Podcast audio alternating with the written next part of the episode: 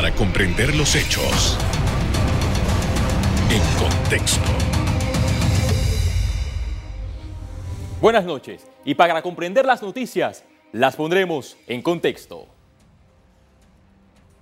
En los próximos minutos hablaremos sobre los avances de la Agenda País 2019-2024, al cumplirse dos años de gestión del presidente Laurentino Cortizo. La Cámara de Comercio de Panamá indicó que el país le hace falta ejecución para la reactivación económica del país. El sector empresarial pidió al gobierno ejecutar planes para la reactivación económica. Recomiendan concentrarse en sectores que puedan generar empleos de forma inmediata. Además, se refirió al apoyo a las MIPIMES. Una gira que realicé a las distintas cámaras de comercio, el común denominador fue eh, la poca efectividad que ha tenido los planes dirigidos a poder realizar préstamos y desembolsos a la pequeña, mediana empresa. Y es ahí donde nosotros tenemos que eh, apuntalar los distintos beneficios y las distintas facilidades de crédito que se han podido otorgar. Por su parte, APD destacó los sectores claves para la economía del país. Aquellas actividades económicas que son las que más generan empleo, el sector agropecuario, por supuesto que tenemos que verlo como una de esas, eh, de esas cosas importantísimas que tenemos que hacer. El sector industrial, el sector energético, importantísimo el sector construcción, que es un generador por excelencia de empleos y que todavía está muy lento en la reactivación económica. Entonces, eh, definitivamente tenemos que priorizar las áreas de trabajo que tenemos que eh, buscar dónde vamos a incidir. El turismo es una cuestión fundamental que está sumamente golpeada como todas las otras actividades. La empresa privada manifestó que han avanzado en algunas propuestas presentadas en la mesa de trabajo para la reactivación económica. La Comisión de Alto Nivel Público-Privada para la Reactivación Económica dio su visto bueno a seis propuestas, cuatro del ámbito financiero y dos del agropecuario. Recientemente la Cámara de Comercio realizó un foro de seguimiento al compromiso adquirido de monitorear los pilares presentados en la Agenda País 2019-2024. Durante el foro se plantearon cuatro pilares cruciales para el desarrollo de Panamá en estos cinco años, los cuales cobran mayor relevancia sobre lo planteado en el documento respecto a educación de calidad, salud y seguridad social, institucionalidad democrática y crecimiento económico sostenible. Sobre el pilar de educación, Julio Vidal, coordinador de este tema, destacó que a corto plazo hay un desarrollo en cuanto al respaldo del retorno a clases semipresenciales en centros educativos que cumplan con las medidas de bioseguridad. La educación panameña necesita ser modernizada, necesita ser renovada, eh, naturalmente que nadie esperaba que viniese una pandemia de esta magnitud y los esfuerzos van, ahora orientados a tratar de volver a clases semipresenciales de una manera eh, eh, lo, más ah, controlada posible. El gremio empresarial también evaluó los avances y retos pendientes de la administración del presidente Laurentino Cortizo en el establecimiento de políticas públicas. Mucho se habla de los cambios constitucionales o los cambios que requiere la Constitución de la República para fortalecer las instituciones, principalmente eh, aquellas relacionadas al órgano ejecutivo, legislativo y judicial, eh, en diferentes maneras, desde la manera en que se escogen los magistrados hasta la manera en que se escoge el procurador, las facultades que tiene el legislativo para usar fondos discrecionales Respecto al tema salud, el exdirectivo de la Caja de Seguro Social, César Tribaldos, precisó que es un reto a corto plazo las seis propuestas presentadas en el documento relacionada con esta institución de salud y los programas de pensiones y prestaciones. Para el año 2024 no va a haber dinero para poder pagar las pensiones y va a continuar la situación hasta que la caja se quede sin plata. Eso quiere decir que cuando se queda sin plata está quebrado y le va a tocar al Estado tener que enfrentar ese problema. Y el Estado hoy día está endeudado hasta las zapatillas. El gremio empresarial dará seguimiento y monitoreo a los compromisos adquiridos en el fin de revisar el desenvolvimiento de este proyecto que cobra notoria importancia para la recuperación económica del país. Es momento de hacer una pausa, pero al volver miramos con perspectiva el clima político del momento. Ya volvemos.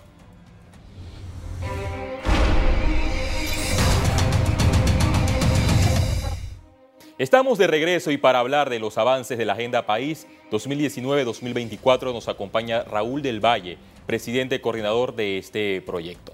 Buenas noches, señor Raúl del Valle, ¿cómo está? Buenas noches, Félix. Saludos y gracias por esta amable entrevista.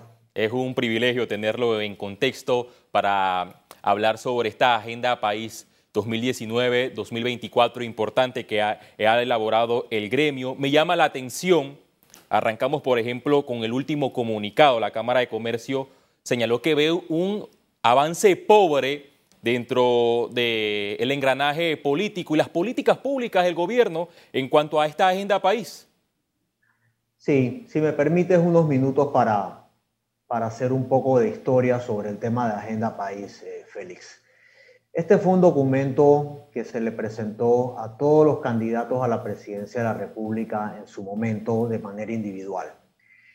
El documento llevaba a cabo, contempla cuatro ejes temáticos fundamentales que son educación, seguridad social, reactivación económica y el tema de la justicia, obviamente, que son cuatro, digamos, pilares fundamentales para el buen desenvolvimiento tanto de la economía como del, engranaje eh, económico. Este documento, eh, en su momento, eh, el presidente Cortizo, que era parte de los candidatos, firmó el mismo y lo aceptó. Y obviamente, cuando el presidente tomó posesión en, en junio del 2019, se le, le se tomó la determinación de darle un periodo para que pudiese llegar al puesto, tener todos los nombramientos y, digamos, empaparse un poco en la cosa pública del, gobierno. Lastimosamente, eh, durante ese periodo, en marzo del 2020, se llevó, desafortunadamente, ocurrió la pandemia y eso, digamos, que puso en pausa eh, la ejecución y, más que la ejecución, la supervisión por parte de nuestro gremio de lo que tiene que ver con Agenda País.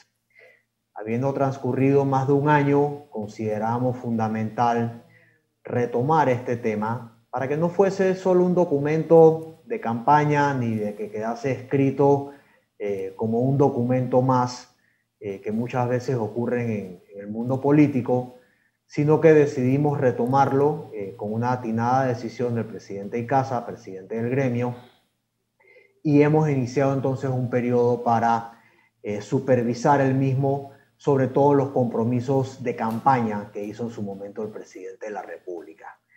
Y en efecto, eh, por razones obvias, el desarrollo del mismo ha sido muy lento, han habido muy pocos, digamos, temas que se han cumplido del mismo, pero consideramos de que aún hay el tiempo suficiente para poder retomar el mismo y cumplir algunos de esos eh, temas que están plasmados en este documento.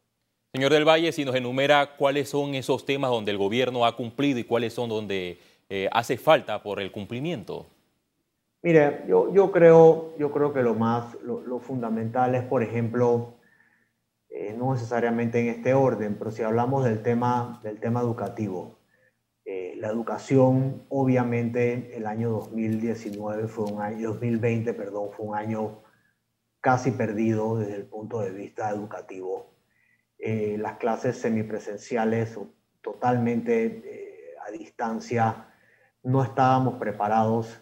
algunas escuelas, debo admitir, que han hecho un esfuerzo eh, sobrenatural para poder al menos comunicarse con sus estudiantes, pero vimos por el lado público una enorme deserción escolar. Y eso simplemente va a ser un gran reto poder reincorporar a esos estudiantes de vuelta a, la, a, los colegios. De esa manera hemos hecho eh, varios llamados a que, a que aquellas escuelas que cumplan con las normas de bioseguridad, puedan reintegrarse los estudiantes, por lo menos de una manera, algunos días no presenciales, otros días sí presenciales, para que, para que el año y, la educación de esos que es probablemente uno de los pilares a futuro más importantes de nuestro país se pueda retomar. Hoy escuchamos noticias halagadoras por parte de la, de la ministra que dijo que estaban analizando la posibilidad eh, de más de 60 nuevos colegios, algunos de ellos en el área inclusive de Colón, que se reincorporaran. Y, todo parece indicar que si ya gran cantidad de los maestros han sido vacunados, que eran de uno de los primeros en la línea para ser vacunados, eh, no vemos por qué si las escuelas cumplen con las medidas de bioseguridad, los estudiantes no pueden ser reintegrados al mismo. Eh, es una pena lo que sucedió desde el punto de vista educativo. Eh, estamos a tiempo de salvar por lo menos lo que, lo que resta del año 2021, ahora en el segundo semestre, y consideramos oportuno que los, los estudiantes puedan reintegrarse. Cuando le hacemos este tipo de consulta, al gobierno, al presidente Laurentino Cortizo o a la ministra de Educación en cuanto a el inicio de clases semipresenciales y como todos sabemos, el Meduca dio una fecha, la fecha eh, se reprogramó, los docentes eh, pidieron las dosis, se alteró el esquema de vacunación contra la COVID-19, recibieron las dosis, dieron una fecha, esa fecha eh, a última hora fue reprogramada. A su juicio, ¿hay o no eh, improvisación por parte de este gobierno en materia de educación?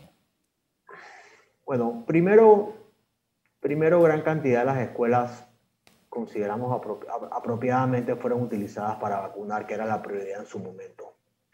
Eh, yo siento que sí, hay, unas, hay un número plural de escuelas que han logrado de una manera responsable y cumpliendo con las medidas de bioseguridad llevar a los estudiantes eh, al menos de una manera parcial, a las aulas de clase, eso es replicable en muchas otras escuelas. ¿Por qué no tomar lo que algunas escuelas lo han hecho de manera exitosa, aunque no sea la palabra correcta, y poder replicar eso y permearlo en otros colegios a nivel nacional? Estamos seguros que con, los protocolos de seguridad que se han implementado, eh, obviamente van a, ver, van a seguir surgiendo personas que han tenido contacto o que pueden salir positivas y ya está comprobado qué hacer con esas personas y, cómo poder mitigar el riesgo de, una, de, mayor contagio. Eh, no quiero, obviamente decir, decir que ha habido improvisación no es justo, no es justo porque nadie estaba preparado para lo que está ocurriendo, pero yo sí creo que es el momento de poder como dije anteriormente, salvar parte de lo que falta del 2021 con esos estudiantes, poder traerlos replicando los modelos exitosos que han ocurrido en algunos otros colegios que sí lo han podido hacer. Evidentemente que existe un gran porcentaje de deserción escolar en medio de estas clases semipresenciales. Muchas familias no tienen los recursos para conectarse o para conectar a sus hijos en estas clases. Pero me llama la, la atención un punto que señaló la Cámara de Comercio, que existen grandes brechas para la formación y un ejemplo de ello es que 62 de cada 100 estudiantes terminaron la educación y 10 de cada 100 alumnos culminan la universidad. El gremio advirtió que un 52% de los jóvenes no logra una formación profesional para las, necesidades del país. Estas cifras son antes de la pandemia o, después de la pandemia. Bueno, estas son mediciones que se hacen periódicamente, pero por ejemplo, eh, el Instituto eh, ITSE, que es algo que la Cámara forma parte de su junta directiva, eh, Instituto Técnico de Superior Educación, es, es una formación que estamos intentando que las personas puedan, que los estudiantes después de su carrera secundaria puedan, puedan participar. Y ahora mismo tiene capacidad para casi 7.000 estudiantes, solo están 1.000 participando porque no hay los recursos y no hay la conectividad tampoco para que puedan eh, participar. Tiene una junta directiva externa, es decir, se maneja casi como si fuese un patronato eh, y consideramos que ya hay una oportunidad para que los estudiantes, para que los estudiantes puedan profesionalizarse. Yo creo, Félix, que podemos pasar, podemos pasar a otro de los temas de agenda país que obviamente y no necesariamente, como, como te dije, es en este, en este, en esta, en, este, en esta, en esta, en esta, esta, línea de prioridades. Sí. Pero uno de ellos que, que, que se ha visto probablemente más énfasis eh, de, lo, de nuestra débil situación es la seguridad social y nuestro sistema de salud. Perfecto, si señor. Hay algo, sí. Eh, si hay Raúl algo que del ha Valle. Félix en este momento, sí. Sí, eh, yo creo que es momento de hacer eh, una pausa para volver. Vamos a continuar hablando de estos asuntos de la agenda país. Por ejemplo, queda la educación, salud y seguridad, institucionalidad. Y vamos a hablar de todos estos temas al volver. ¿Le parece? Por supuesto, Félix.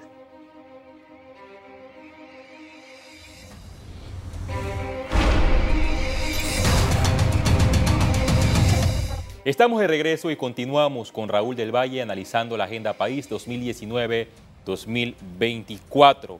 Quedan temas pendientes en materias de salud y seguridad social, institucionalidad democrática, crecimiento económico sostenible. ¿Qué le hace falta al gobierno nacional en cuanto a estos tres puntos? Mira, Félix, como decía en el blog anterior, si hay algo que ha sido obvio en esta pandemia ha sido la debilidad de nuestro sistema de salud.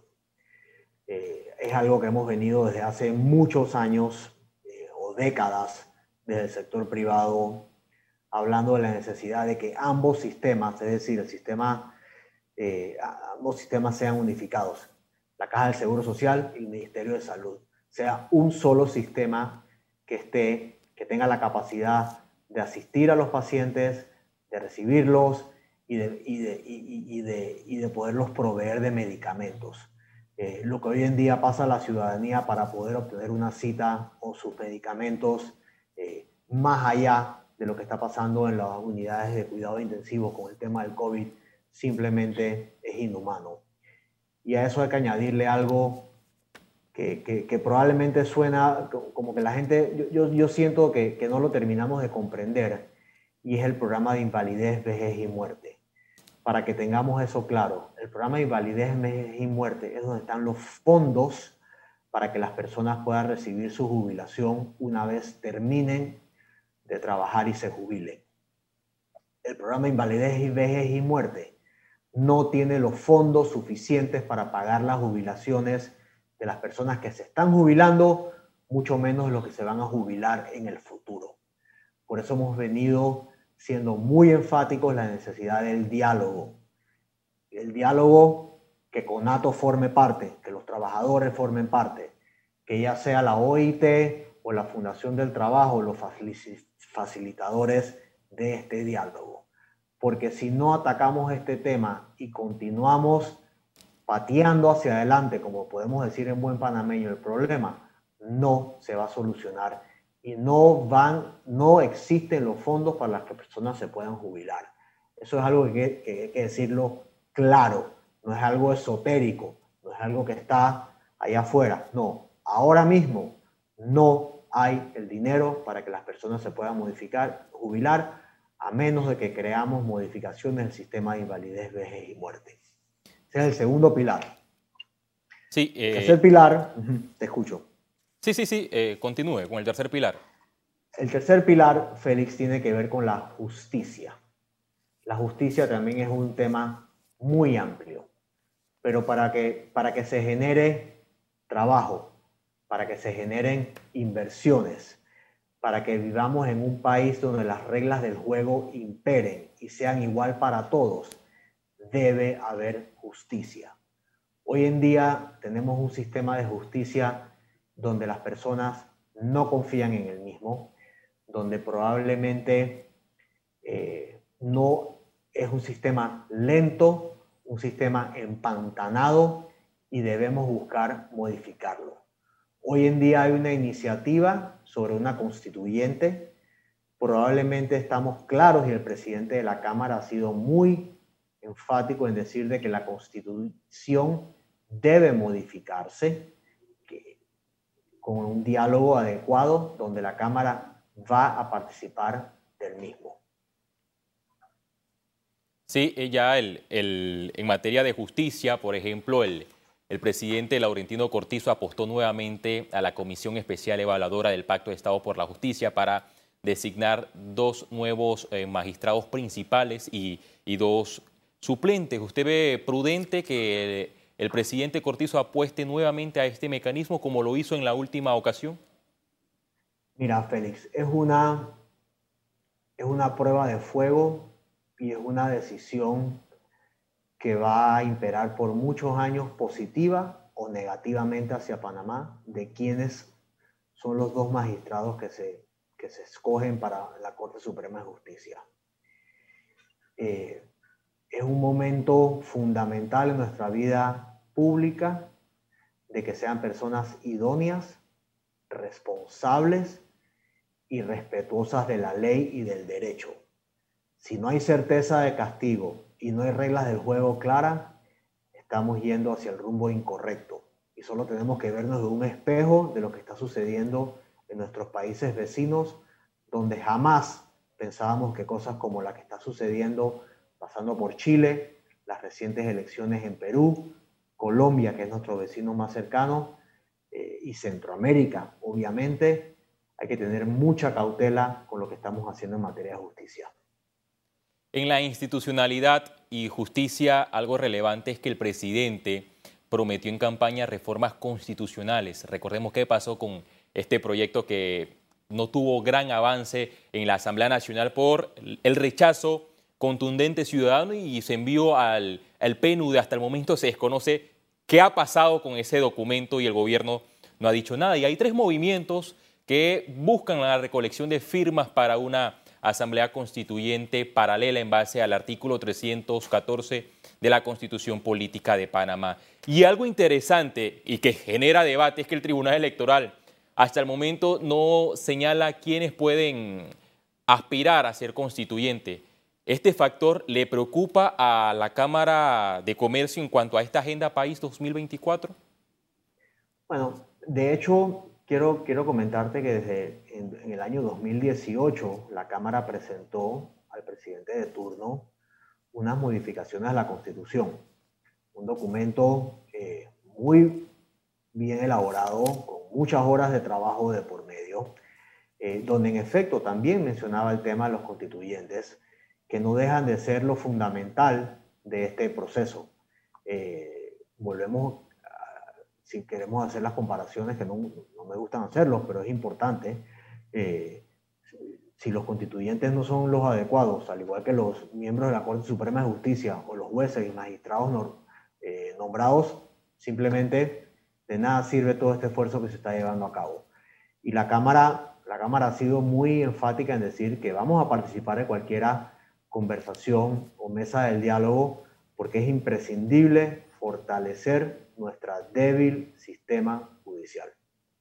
La Cámara le preocupa, por ejemplo, los supuestos escándalos de corrupción que empañan la gestión del presidente Laurentino Cortizo y hasta el momento, en medio de, de estos señalamientos, donde la ciudadanía pide transparencia y donde Transparencia Internacional inclusive en esta semana señaló que ha habido un poco avance en materia de, transparencia. A su juicio, ¿debe el presidente hacer eh, cambios en, el gabinete para dar con esta hoja de ruta de la agenda país?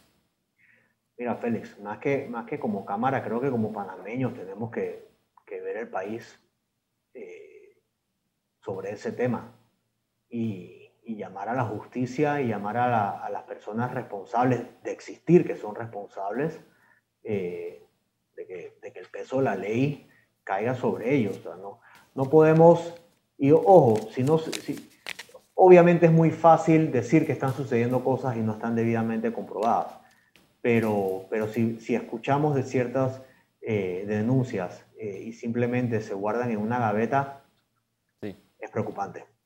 Sí, se, se, nos queda el tema importante, economía, cómo evalúa el gobierno nacional en cuanto a este aspecto.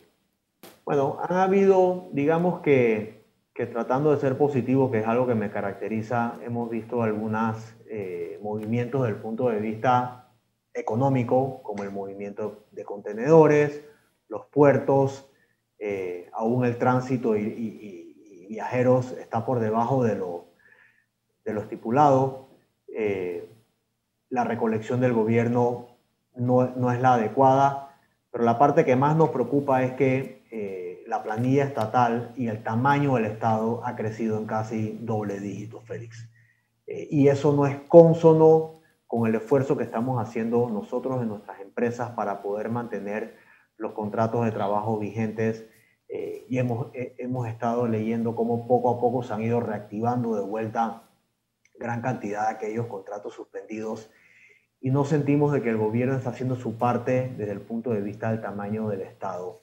Eh, y no vemos tampoco, si bien es cierto el presidente el día primero de julio mencionó algunas, esotéricamente algunas posibilidades de, métodos y de rubros, cómo se iba a reactivar la economía, nos gustaría ver un plan mucho más detallado.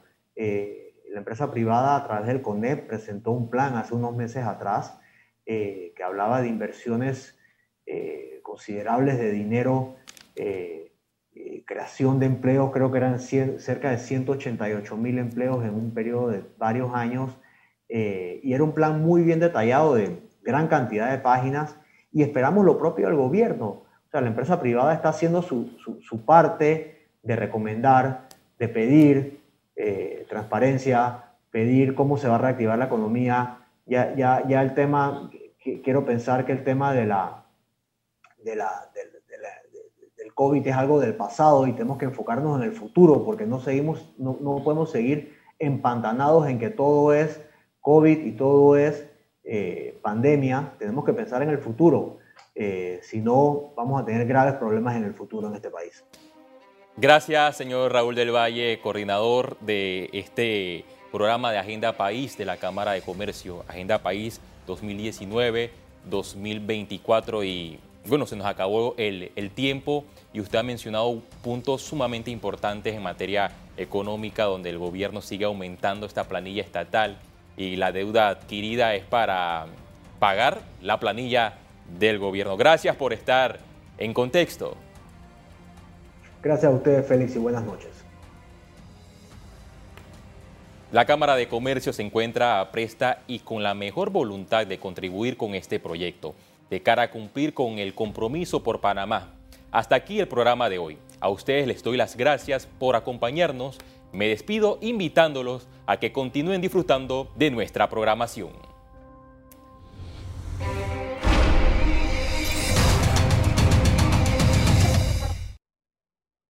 Revive este programa entrando al canal 1 de BOD de Tigo.